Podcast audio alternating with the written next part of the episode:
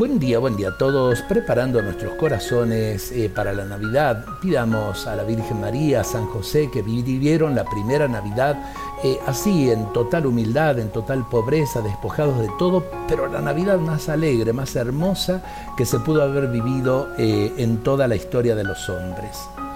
San José es el elegido por Dios para ser custodio del niño Jesús y de la Virgen María. Él no le protestó a Dios por la misión que le encomendaba. Si a nosotros nos hubiese tocado semejante misión, ¿cuántos reproches le hubiésemos hecho a Dios? San José silenciosamente se abre al plan de Dios y silenciosamente, con ojos admirados, adora en Belén a su mismo Creador. San José nos habla del silencio necesario para descubrir la Navidad nos habla de la adoración como gesto que nos lleva a descubrir que este niño es también Dios. San José nos hace acordar que Dios para venir a la tierra quiso hacerlo a través de una familia, la Sagrada Familia de Jesús, María y José.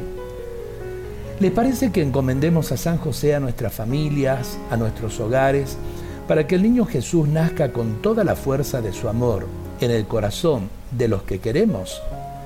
No busquemos una Navidad materialista, llena de cosas para consumir y vacías de Dios.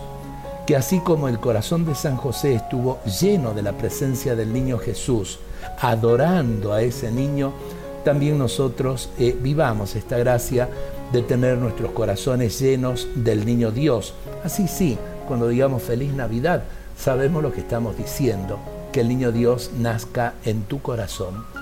Dios nos bendiga a todos en este día.